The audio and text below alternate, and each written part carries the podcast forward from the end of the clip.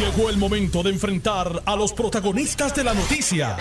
Esto es el podcast de En Caliente con Carmen Jovet. Buenas tardes, amigos Radio Escuchas. Les habla Denise Pérez, soy la editora en jefe de Noticel. Eh, estoy aquí en sustitución de la compañera Carmen Jovet, que tengo noticias sobre ella, está, está muy bien, hablé con ella eh, esta mañana, esta tarde, está recuperando muy bien y ya muy pronto va a estar aquí con ustedes. Eh, para mí, ustedes saben que siempre es un placer estar en esta posición, es una posición para mí de extrema confianza y ella lo sabe y yo estoy sumamente agradecida. Amigos, y como dice eh, la promo de este programa, aquí se entrevistan a los protagonistas de la noticia. Antes que de pasar a numerosas entrevistas que tenemos durante eh, la tarde de hoy, durante este periodo de dos horas que tengo el placer de compartir con ustedes, les felicito, les felicito a todos en el Día del Amor y de la Amistad. Esto la gente me dice, a mí no me lo digan porque yo estoy, qué sé yo, no tengo pareja o estoy divorciado o estoy separado o no hace tiempo que no creo en el amor. O, ojo, el hecho de que usted no tenga pareja no, no deja de creer en el amor. Eso, eso es muy diferente. Se ama a todo el mundo, se ama a los seres humanos, la amistad eh, son, ¿verdad? Son señales de amor. Y yo tengo un montón de gente que amo, así que celebro este día, eh, pero eh, confiada, ¿verdad? Que, que, todos los días son los mismos en términos de, de, ese amor. A mí la parte comercial, pues no me, no me mata mucho, eh, soy medio grinch de, de, Cupido, pero es por el interés este económico y comercial que siempre se forma con este tipo de festividades. Me pasa también con la Navidad. Eso no significa que sea eh, incrédula ni del amor, ni de ni de la Navidad, pero sí creo en, los verdaderos objetivos de, esta, de estas celebraciones, que es, eh, pues, más allá de un regalito, eh, dar un abrazo, quizás una sonrisa. A mí eso me llena muchísimo y lo practico todo el tiempo. Así que, bueno, eh, felicitaciones a, todo el mundo, todo todos tenemos a alguien que amamos, que queremos y todos tenemos amigos, casi todos tenemos amigos y si uno no tiene un amigo eh, es, es, una vida muy difícil, pónganse a pensar. Así que vamos a, los felicito y desde aquí, desde este espacio los abrazo a todos porque están en sintonía y si están en sintonía es porque de alguna manera somos amigos. Así que gracias, gracias por esa confianza.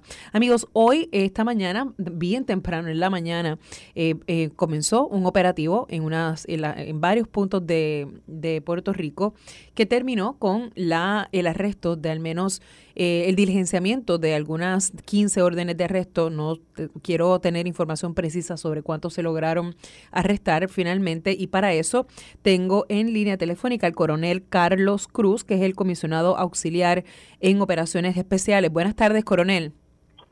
Buenas tardes, Denis. Gracias por la oportunidad y saludo tanto a ti como a todo el país que nos escucha. Amén, gracias. Eh, coronel, cuénteme esto, eh, ¿qué, ¿qué buscaban ustedes esta mañana? Pues mira, Denis, este, hace unos meses atrás, tal vez un año, en Calle y surgieron varios incidentes de índole de violencia y teníamos una queja de la ciudadanía sobre las detonaciones que se escuchaban en distintos lugares del pueblo y que obviamente preocupó a muchos de los ciudadanos que viven allí en calle. Nosotros logramos, eh, la Superintendencia de Operaciones Especiales, a través del negociado de drogas, logramos levantar la inteligencia para poder penetrar eh, una organización que se dedicaba, número uno, a la venta ilegal de armas de fuego. Como parte de esa operación de esta organización, ellos solían hacer disparos probando esas armas, incluso ellos mismos se grababan. Lo que entendemos era lo que provocaba la, la, el aumento en este tipo este tipo de problemas en calle. O sea, tenían esa zona como para probar sus armas ilegales. Correcto. Pues nosotros a través de una operación cubierta penetramos la organización, llegamos hasta su líder. Además de comprar armas de fuego, pues compramos, ¿verdad? Este, o hubo transacciones de sustancia controlada a, gran escala. este, o sea, no, no lo común, ¿verdad? Eh, eh, tuvimos ese nivel y, logramos eh, eh, conseguir la evidencia para procesar a personas que también, además de armas de fuego, nos vendían sustancia controlada o, o, entrábamos una transacción, quiero decir, y pues eventualmente logramos obtener 15 órdenes de arresto. De esas 15 hemos podido ejecutar 11 Ujú.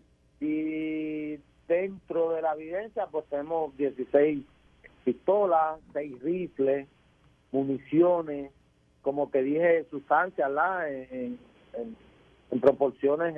Este, Ustedes fueron Eh, por armas y encontraron armas y drogas. correcto, correcto. La investigación pues se, se, se, se amplió, ¿verdad? Y, y pudimos eh, lograr la evidencia para que estas personas sean procesadas y lograr pues, eventualmente lo que pasó hoy, las órdenes de arresto y poderlo ejecutar. Estas personas están, eh, eh, eh, no están, no todos están presos hoy, ¿no? Todos han sido ingresados, todos los arrestados están siendo ingresados en estos momentos. Ok, y tú- contra ellos todos se ha encontrado causa en, este, en esta parte de los procedimientos.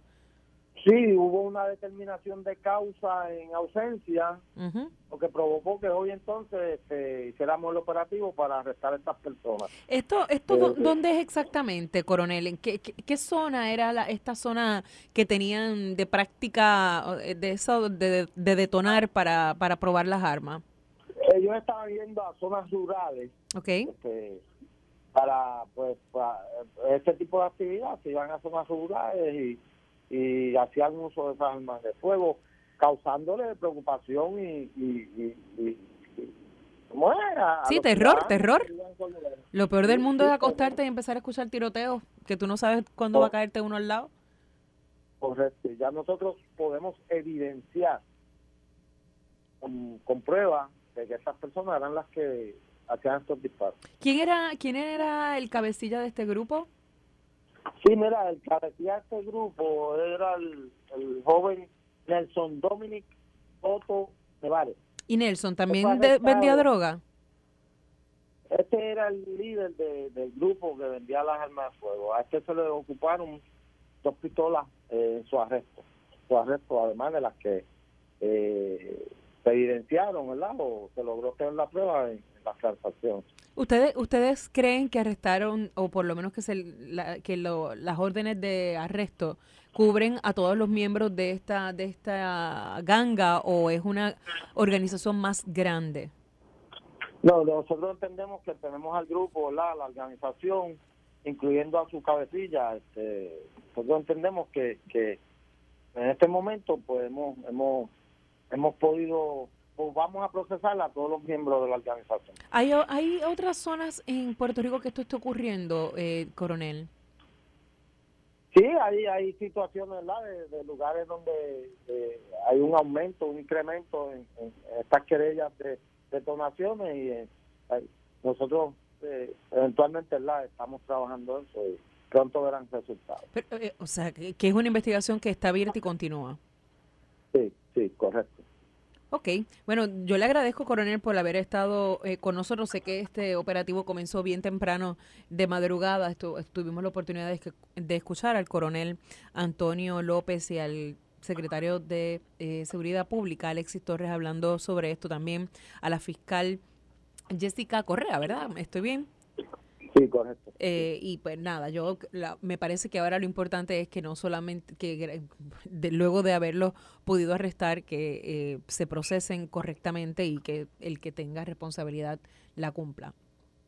Así se hará, así se hará. Muchas gracias, este, eh, Denis, ¿Cómo por no, coronel?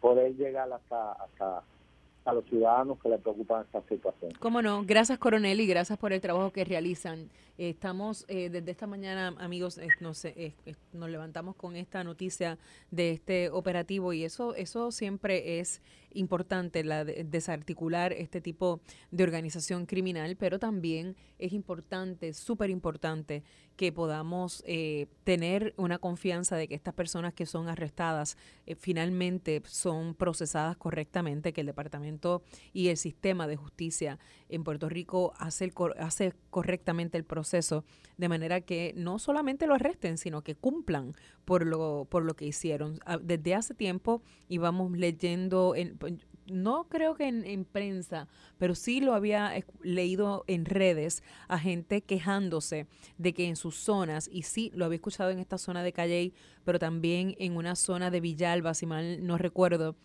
de que habían disparos constantemente. Estos disparos, como eh, estas detonaciones, como nos explicó el coronel Cruz, no eran dirigidos a, a nadie en particular, era un proceso de probar sus armas. Eh, vamos, como, y como les dije, ¿verdad? Ahora lo importante es que el procesamiento sea el adecuado y que cumplan si son responsables. Y para eso tengo en línea telefónica a Héctor Siaca Flores, que es el director de la División de Crimen Organizado y Drogas del Departamento de Justicia. Buenas tardes, licenciado.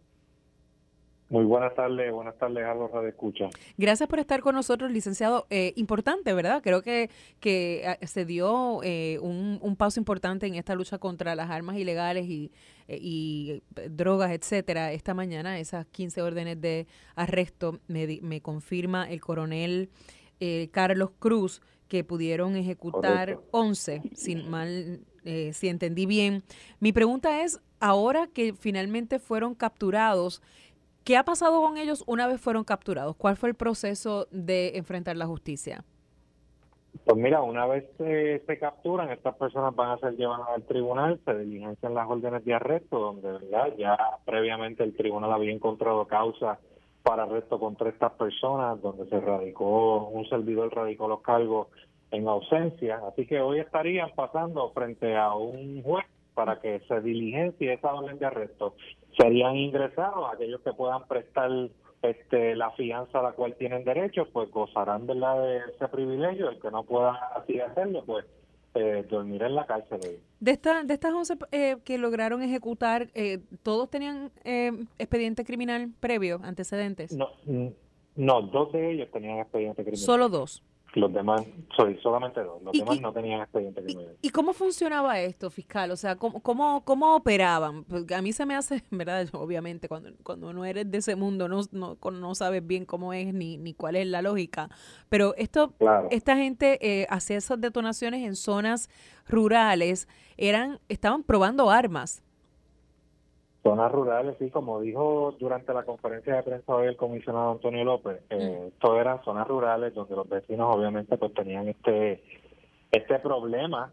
Eh, imagínese que usted en su casa tenga un vecino que eh, se dedique al trasiego ilegal de drogas pues para promocionar su negocio ilícito, pues haga detonaciones y usted esté en la tranquilidad de su hogar con su familia. Pero ese era el objetivo. Ese era el objetivo, promocionar, eh, ese era el objetivo, promocionar a las personas que tenía ya de contacto, pues era la manera de este, evidenciarle que en efecto lo que estaba vendiendo, pues eh, funcionaba. Ajá, ajá, ok, ok, ok. Oh, wow, tremendo, qué, qué horrible. eh, esas eh, también, eh, hablando con el coronel, entiendo que no es la única eh, que no es la única investigación que, que, se realiza al respecto. Hay otras zonas en Puerto Rico donde esto está ocurriendo, donde eh, ustedes están investigando querellas o planteamientos de los vecinos que están viviendo lo mismo. Hay múltiples zonas alrededor de la isla donde los vecinos, eh, personas, como dice el dicho, ¿verdad? personas de bien, se han, este, han, han hecho un llamado para que se investigue este tipo de incidencia criminal, no tan solo con armas de fuego, en muchas ocasiones también es con el trasiego ilegal de drogas. Eh, pero en efecto, alrededor de Puerto Rico pues hemos tenido, estamos teniendo esa, esa investigación. Seguimos teniendo el problema de de armas, ¿verdad? Por, por, por, mucho que se trabaje. Yo creo que esto, esto es una cosa que es real pensar que podemos terminar con este problema, licenciado. Eh, es ambicioso, pero si yo me levantara todos los días hablé como fiscal no pretendiera que ese sea, el, eh, sea mi norte, pues debo abandonar lo que hago, es lo que yo busco. Es muy ambicioso, eh, cuesta arriba, pero no significa que no dejemos de trabajar para ello. Bien, y además la, el, el ciento de, de, a ver cómo, cómo le digo, eh, de resolución, o sea, para que esto finalmente la gente esté tranquilo, tiene que llevar, llegar hasta las últimas consecuencias, ser hallados culpables y estar ingresados en la cárcel. ¿Cuáles, a, qué, a qué, ¿Cuáles son los delitos exactamente que le están siendo imputados y cuánto es eh, el tiempo de cárcel de ser hallados culpables que eh, enfrentarían? Pues mira, en cuanto a lo que se le imputó venta de droga, estamos hablando que la pena, dependiendo de la sustancia, va, eh, fluctúa entre 5 o 10 años. De medida de circunstancias eh, agravantes, pues se pudiera eh, aumentar esa pena. Los que se le imputaron este, la venta de armas de fuego, estamos hablando que en una transacción como mínimo una persona puede enfrentar 25 años de cárcel. Ok. ¿Ustedes están eh, confiados de que tienen casos eh, fuertes, sólidos? 100%. La mayoría, por no decir todas estas transacciones, eh, contamos con videograbación. Ah, cuentan con videograbación. Es correcto. ¿Cuánto, esto, esta fue una investigación que no fue de la noche a la mañana. Cuénteme cómo fue esto. Eh, si bien, o sea, si, si escuché bien, fue una operación que duró eh, más de seis meses.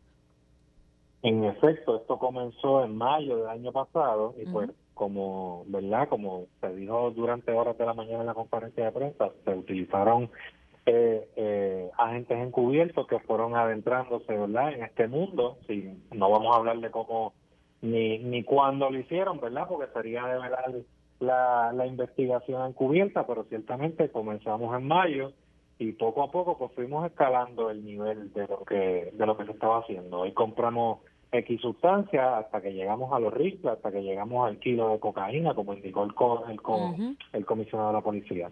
Y, licenciado, ah. usted no controla los recursos que tiene el Departamento de Justicia, pero por, pero sí eh, vive las situaciones estas diariamente, porque este es su trabajo. ¿Usted cree que tenemos los recursos suficientes para, para luchar contra esto?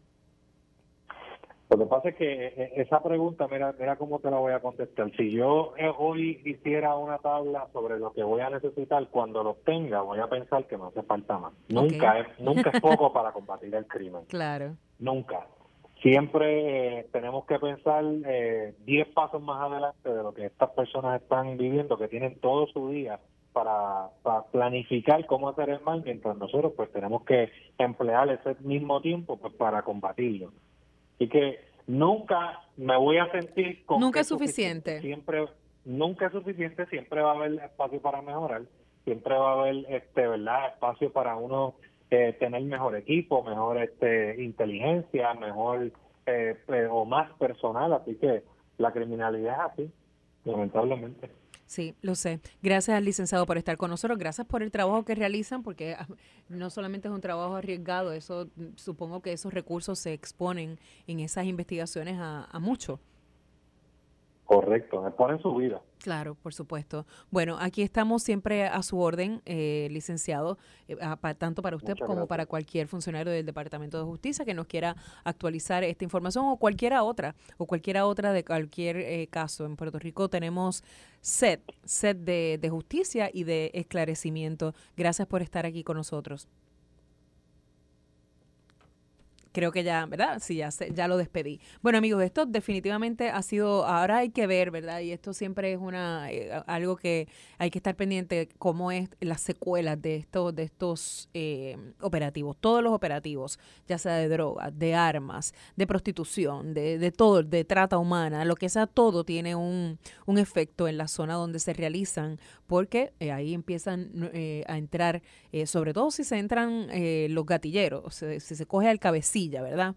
Esa, eso tiene un impacto importante porque empieza la, gente a tratar de encontrar nuevos espacios, buscar nuevos espacios para entonces controlar lo que se dejó solitario. Pero esto, estas luchas continúan incluso cuando, y, y, lo hemos visto, esto no es una película, esto hay, hay mucha gente que incluso dentro de las cárceles de Puerto Rico continúan manejando estas actividades criminales. Así que hay que ver cómo, cómo qué, pasa con este caso, hay que darle seguimiento y también hay que ver qué pasa con esos cuatro que todavía tienen órdenes de arresto y que no han podido ser localizados por la policía. Amigos, nosotros vamos aquí a vamos una pausa y nosotros continuamos en breve. Estás escuchando el podcast de En Caliente con Carmen Jovet de Noti 1630. Saludos amigos, les habla Denis Pérez. Nada de sentimentalismo, que mira que me pongo sentimental, es el día del de, eh, amor y la amistad. Y hay como que una, ¿verdad? Como unos, unas emociones por ahí en el aire que se pegan. Estaba, estaba viendo eh, ahora mismo un resumen del caso de Celibeli Rivera. Y bueno, eh, hay, hay muchas preguntas todavía sobre este caso. Les doy las gracias a todas las personas que me han hecho llegar sus comentarios con relación a cómo se ha tocado este tema eh, desde nuestro punto eh, de vista. Eh, esto es un, es un caso que a mí todavía me sorprende que haya mucha gente que pregunte si esto es realmente un diagnóstico que tenía esta mujer de depresión postparto. Yo no tengo por qué no creer que no había, que, que si bien no, no tenemos certeza de que hubiera un diagnóstico de depresión postparto, aquí todo el mundo, según las expresiones que han, han hecho a los medios, el papá, eh, el, el, esposo, el suegro, la suegra, todos eh, dan con unos eh, síntomas, con unas muestras, con unas señales de que este era, de que este era el caso. Y creo que ponerse ahora a pensar, ay, pero es que estamos juzgando sin, sin saber si realmente hay un diagnóstico. Mire, gente, lo que si tiene, si tiene cuatro patas, tiene cola y ladra, es perro.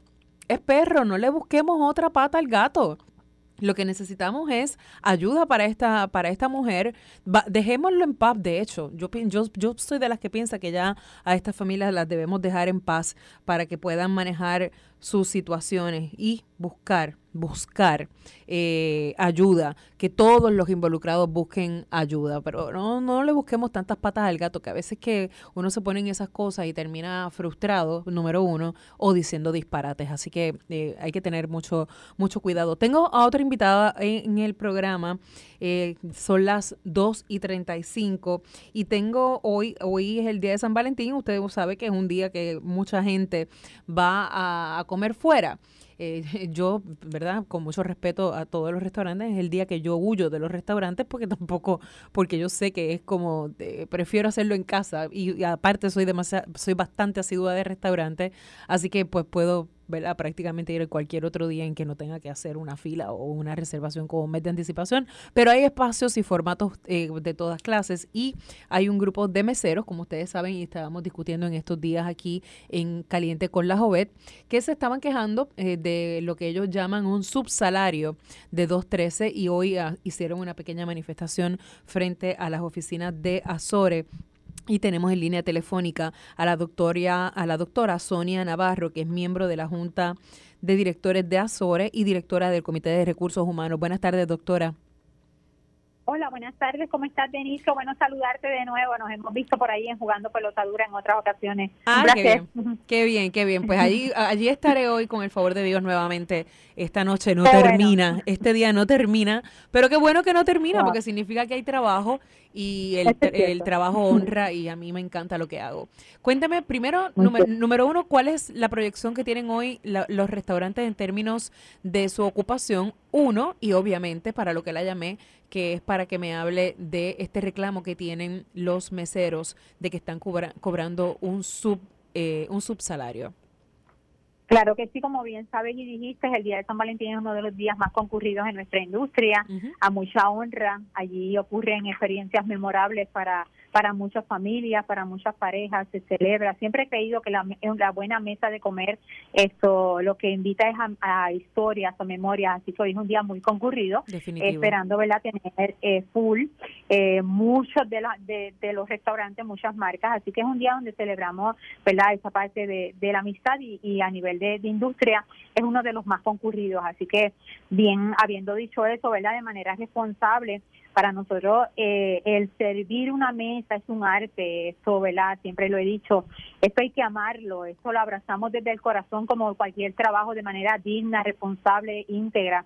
Y bueno, y si hemos estado al tanto de la convocatoria, esto está en todo su derecho de protestar, ¿verdad? Si así lo entienden necesario, pero en la Asociación de Restaurantes siempre hemos sido vocales en decir que no tenemos inherencia en este tema. Es un tema, ¿verdad?, que ya hemos hablado anteriormente. La realidad es que eh, no son todos los meseros, es una minoría, lo hemos visto. La asistencia en otras convocatorias, ¿verdad?, ha sido eh, mínima y de alguna forma nosotros queremos enfocarnos en, esto que, que, que sí nos, nos invita a hablar y es, la parte de, de lo, ¿verdad?, la protesta directamente estamos hablando de que es una iniciativa donde se habla de un salario de 2.13, pero la realidad es que cada mesero nuestro en Puerto Rico cobra 8.50 porque si no llega con las propinas al 850, el patrón es responsable por cumplir con esa parte de ley que nos indica que todo empleado eh, va a cobrar 8.50 la hora y en julio primero pues comienza el salario de 9.50. ¿Y cómo nos consta eso, doctora? ¿Cómo nos consta? Porque en Puerto Rico, si bien hay muchos restaurantes bien puestos, ¿verdad? Eh, están los restaurantes bien puestos, restaurantes que se que se manejan con la, la, como se deben manejar, pero también está el, el restaurancito o el chinchorrito pequeño en la zona rural que nadie está muy pendiente y que esa, esa persona, yo dudo que un patrono que no sea sofisticado le llegue hasta los 850. Todo, todo, todo, todo patrón en Puerto Rico, ¿verdad? Que esté dentro Bonafide, que está identificado en el Departamento del Trabajo, que llena sus planillas, que hace todo su proceso, eh, no importa si son 5, 10, 15, 20, 100 empleados, tiene que entregarle a sus empleados una W2 y por ley federal, todo empleado que recibe propinas tiene que estar notificado en el encasillado número 10 las propinas que esa persona recibió. Por lo que si esas propinas no llegaron al mínimo federal, en esas W2 de cada empleado debe estar notificado, ¿verdad?, que se haya llevado a los 850 y eso, eso es número, ¿verdad? La matemática debe cuadrar. Así que aquellos jóvenes, inclusive, que están exentos de, de, notificar su salario porque están dentro de la reforma contributiva que ganan menos de 40 dólares, aún a, ellos en el encasillado 16 de esta W2 debe reportarse ese salario que estuvo exento. O sea que eh, sabemos, ¿verdad?, que todo empleado que recibe W2 en Puerto Rico que trabaja como mesero, ahí está reportada sus propinas. Así que eso es un cálculo que tiene que hacer cada patrono dentro de su sistema, por más sencillo que sea. Eh, al reportar sus propinas diarias debe cuadrar al mínimo federal que es 850. Ok, eh, entonces la, la pregunta que le tengo es, eh, ha, habido, ha, habido otros eh, planteamientos como, ok, pues vamos a pagarle cuatro en vez de dos trece, vamos a pagarle cuatro, pero eh, ¿hace eso la diferencia si al final de cuentas el patrón no te lo tiene que igualar? Es que no, por eso no hace, o sea, el salario lo vas a igualar al 8.50. Por, no lo vas a igualar al, al 4 ni al 6, lo vas a igualar al 8.50, que es lo que establece la ley. Y eso no cambia para nadie, o sea, si yo como mesera eh, en un día normal lo que no llegué a ese mínimo federal por hora, el patrono me debe llevar a ese 850 y es importante, ¿verdad? Nosotros enfatizar de que ese es el salario. Por eso hemos hablado en todo momento de que el mesero es importante cuidarlo. ¿Por qué? Porque ellos deben cuidar el dinero que entra a su bolsillo. Recuerda que el mesero tiene dinero recurrente. Hay una experiencia que, pasamos Tiene cash todos los días, tiene cash todos los días. Claro, entonces, eh, ¿qué pasa con esto? Y inclusive te puedo hablar de la industria a nivel de Tenover, es uno de los puestos que menos Tenover tiene, porque yo pudiese tener empleados que trabajan en otras estaciones que quieren ser meseros. Claro. Porque hay, ellos saben, o sea, dónde está ahí, ¿verdad? El dinero que, que mueve nuestra economía también a diario. Así que sea de una forma o sea de la otra, ese, ese mesero siempre va a contar con su dinero, claro está, por un, por un servicio que da. Y mientras mejor el servicio y mejor yo trabaje ese arte de cuidar a mi cliente, de que ese cliente yo lo conozca por nombre, de que, ¿verdad?, le dé ese buen servicio de mesa, pues ahí va a ser la propina, ¿verdad?, que va a recibir, pero todo patrono, vuelvo, estar es responsable de cumplir con esto a nivel eh, de salario mínimo, inclusive esto en pelar, yo pudiese decir, el salario mínimo ahora mismo de nuestros meseros ronda mucho más del 850. Hay estudios, hemos hecho un sondeo en, en la asociación donde eh, puede tener reflejado alrededor de 5.000 a 6.000 meseros eh, en las marcas que hicimos, que oye, cubre a todo Puerto Rico, Denise, desde, desde el norte al sur, este al oeste. Azores no representa el área metropolitana nada más, representa a todo Puerto Rico. Y un gran promedio de nuestros meseros está en, en entre esos salarios que si lo vamos a calcular por hora, estamos hablando de 18 a 24 a 25 dólares la hora. Hay lugares, doctora, que están escasos de meseros, que están y yo no sé si es que no los están, no, no sé si es que no están entrando a trabajar o si es que están reclutando poco, pero hay lugares y obviamente eso afecta el servicio eh, y lo vimos muy claramente eh, post pandemia. No sé si eso se ha resuelto. Eso eh, sí lo hemos, eh, siempre, ¿verdad? Nosotros después de la pandemia ahora tuvimos un estudio reciente que nos trajo el National Restaurant Association y hemos visto que no es tanto en Puerto Rico, sino a nivel global, donde hemos tenido marca, bien marcado, ¿verdad? La disminución de empleados en la industria. Y pues por ende se afecta esa parte también, de se pudiese afectar esa parte del servicio. Sin embargo, debo decirte también, de, de ese quizás a lo mejor pudiéramos ver menos meseros porque el, momento de rush ocurre en unas horas específicas o corre menos el tiempo de, del rush, o sea, porque eso lo hemos visto, ¿verdad?, en todas las economías de, la economía del país. Así que debo decirte que, que es across the board, ¿verdad? Pudiésemos tener la necesidad de más pero más personal en la cocina y eso de alguna forma indirectamente afecta el servicio. Así que esto sí, hemos tenido igual que en la industria, hemos tenido restaurantes que han tenido que reducir las horas de operación, porque ahora a lo mejor tengo, antes yo tenía cuatro horas de rocha, ahora posiblemente tengo tres o tengo dos y media, así que todo eso hace, ¿verdad? Que de alguna forma saludable, uno de los costos más, más eh, marcados en la industria también, además de todo lo que es materia prima que al ser isla nos cuesta mucho más, es el labor cost. Así que manejar esa productividad de forma saludable, ¿verdad? Para que la operación pueda seguir corriendo y poderle tener horas para todo un mesero, pues quizás lo vemos más limitado, pero la intención al final del día es queremos dar un buen servicio, le pagamos a nuestros meseros a 8.50 porque eso es lo que establece la ley, en julio será 9.50 y cada uno de nuestros meseros es importante y su trabajo siempre va a ser digno, digno ¿verdad? Y una propina de acuerdo al servicio que se dé. y si el servicio, ¿por qué no hacerlo? Y yo creo que eh, invitamos a cualquier mesero que esté viendo que no llega a, su salario mínimo, mire, eh, haga informe, lo vaya a la división correspondiente del Departamento del Trabajo y haga lo propio. Pero nosotros en Azores orientamos inclusive tenemos seminarios constantes, ahora mismo estamos haciendo un seminario por toda la isla, el año pasado también lo hicimos donde orientamos a cada dueño, a cada socio de estos temas. Le invitamos a socios, a, dueños de restaurantes que no son socios para que también vengan de forma gratuita, o sea, estamos llevando el mensaje y de verdad hemos querido ser bien responsables con esta data de y qué bueno que me da la oportunidad de compartirla, porque de alguna forma queremos decir esto, nosotros estamos haciendo lo que nos corresponde como país de manera responsable, digna y con respeto, ¿verdad?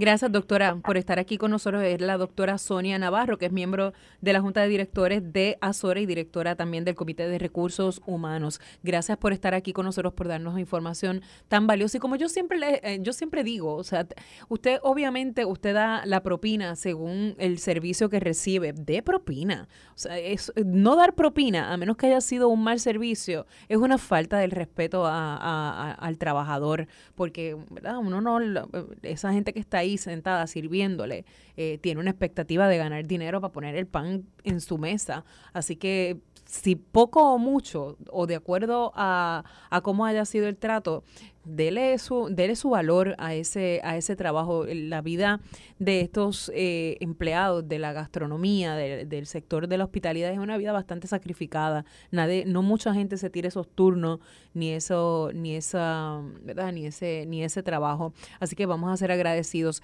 Amigos, eh, tengo también en línea telefónica al licenciado Jaime Sanabria, que es profesor de Derecho de la Universidad de Puerto Rico, Derecho Laboral, y es socio fundador del bufete ESIJA, SBGB. Buenas tardes, licenciado. Buenas tardes, Denise.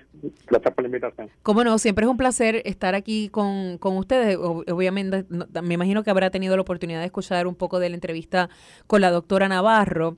Eh, yo he hablado yo he hablado con ustedes este tema eh, en, ocasiones anteriores y es el, el, tema de las propinas de los meseros. Y yo ella más o menos ya nos explica qué es lo que ha pasado, qué, qué, qué, cómo es que cobran. Pero yo quisiera saber cuáles son las leyes laborales que le aplican a los meseros? Bueno, la principal, y es, eh, como norma general, es lo que llaman la Ley Federal de Normas Razonables del Trabajo o el Fair Labor Standards Act. Y esa ley establece, ¿verdad?, que todo mesero en Puerto Rico y Estados Unidos tiene derecho a ganar un salario mínimo por hora de 7.25. Pero ¿qué pasa? Que esa ley también contempla, Denise, lo que llaman un crédito por propina o el tip credit, que no es otra cosa que darle la facultad y el, y el poder a los patronos, a los restaurantes, de pagarle 2.13 por hora al empleado, y si con las propinas que ese empleado devenga cuadra y llega a 7.25, pues el patrón puede dar un, crédito por eso. Pero si el empleado no llega a las 7.25 con, con la propina, pues entonces el patrón tiene que poner la diferencia. O sea que, en resumen, en esencia, esa ley que es la principal, que es el Fair Labor Standards Act, en Puerto Rico hay otra ley también de salario mínimo, pero esta es la principal, pues requiere que se le pague salario mínimo por hora de 7.25 a cada mesero. Eh, y, eh, pero entonces... 8.50 en Puerto Rico. 8.50 que en julio nos, no, nos recordó la doctora Navarro va a ser 9.50. Eh, Correcto. ¿Significa que el patrono que no lo haga está incurriendo en violación tanto estatal como federal? Si un restaurante no monitorea eh, lo que sus empleados ganan por concepto de propina y el empleado semanalmente o diariamente o por hora no llega a ese mínimo por hora, pues corresponde al patrón eh, poner la diferencia. Si no lo hace, está violando la ley. Ok, ok. Ya, ya lo saben. Yo, y habrá, habrá muchos casos como eso. Habrá mucha denuncia de, de patronos que no, no cumple con Definitivo. esto. ¿Sí? Definitivo. Hay mucha denuncia, sobre todo anónimas, y el Departamento del Trabajo Federal, que aquí en Puerto Rico tiene sede en el área de San Patricio, pues es bastante agresivo con sus investigaciones sobre este tema. Digo, no son malos, ellos siempre buscan educar y orientar a los patronos y llegar a acuerdos, pero ciertamente ellos tienen pues, bastantes oficiales destacados en el, en el field que están monitoreando si los restaurantes están cumpliendo con esto. Eso, eso es independiente, licenciado, de si son empleados o si los contratan por servicios profesionales. Lo que sucede es que muchas veces cuando tú vas a reclutar un mesero como empleado o por servicios profesionales, Ajá. tú tienes que entender, si eres dueño de restaurante, que tú no puedes, como norma general, reclutar por servicios profesionales personas que dan un servicio que va a la esencia del negocio. Sí. Un restaurante se dedica, Denis, a servir comida y a vender comida. Para tú prestar el servicio esencial de ese negocio, tú necesitas una persona en esa posición como la es el mesero. Pues ese tipo de puesto no es susceptible a contratarse como contratista independiente como norma general. Así que a tu pregunta, Denis, lamentablemente, y sé que esto ocurre con frecuencia en Puerto Rico, hay muchas personas que son meseras o meseros clasificadas como contratistas independientes cuando realmente no lo son. Porque ese tipo de puesto que va a la esencia del negocio suele requerirse por el Departamento del Trabajo Federal y Local que se clasifique como uno de empleados. Y eso significa que tienes la obligación de pagar el mínimo por hora. Y cualquier intento que tú hagas para tratar de tratar de irte al margen de la ley Es como un truco. es como un truco y el Departamento del Trabajo Federal y Local lo ven así, como un truco. Wow. Eh, se- eh, licenciado, aprovecho que está aquí conmigo porque eh, todavía es la hora y yo a mí, de verdad que a mí me rompe la cabeza esto, este, este tema. Todavía es la hora que hay, que, que, que la- la- no se sabe qué reforma laboral es la que hay en Puerto Rico Eh, y mucha gente que conozco están eh, aplicando lo anterior. Sí. ¿Qué se supone que se aplique? Teresa, lamentablemente, la pregunta que tú me haces, Si tú le preguntas a, a distintos abogados, yo creo que todos te van a dar respuestas distintas. Sí, Porque ahora mismo nadie sabe. sí. Si es- o sea, nadie sabe qué seguir. El tribunal ha tardado un poco en resolver. Tú sabes que esta controversia ahora mismo está siendo dilucidada ante el Tribunal Federal, ante la jueza Laura Taylor Swain. Y entonces, pues, hay distintas escuelas de pensamiento. Hay abogados que han recomendado a sus clientes que hagan los cambios de la reforma laboral nueva. Hay otras que no. Porque, y las que le han recomendado que no es porque están protegiendo las arcas de sus clientes, diciendo, mira, no inventa en, el, en, en gastar enmiendas o, o en gastos de abogado para tratar de, correr, de atemperar algo que posiblemente dentro de unos meses puede ser derogado o declarado nulo. Así que ahora mismo seguimos con el mismo estado de incertidumbre, Denis, de hace posiblemente seis meses atrás, donde nadie sabía qué estaba pasando. Por supuesto, el gobierno, el secretario del Trabajo, distintos funcionarios, pues han asumido la postura de que es válida y están exhortando a que hagan los cambios. Pero por el otro lado, la Junta, bajo promesa, está diciendo que es nula.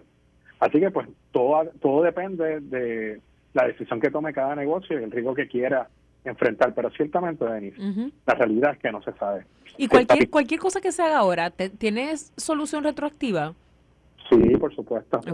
Y de, y de hecho, yo creo que si el tribunal resolviese que la reforma laboral es válida, yo creo que va a ser unos pensamientos a lo mejor sobre la retroactividad también. Ok. Sorprende, sorprende que haya tardado mucho en resolverse. Yo sé que las controversias son complejas.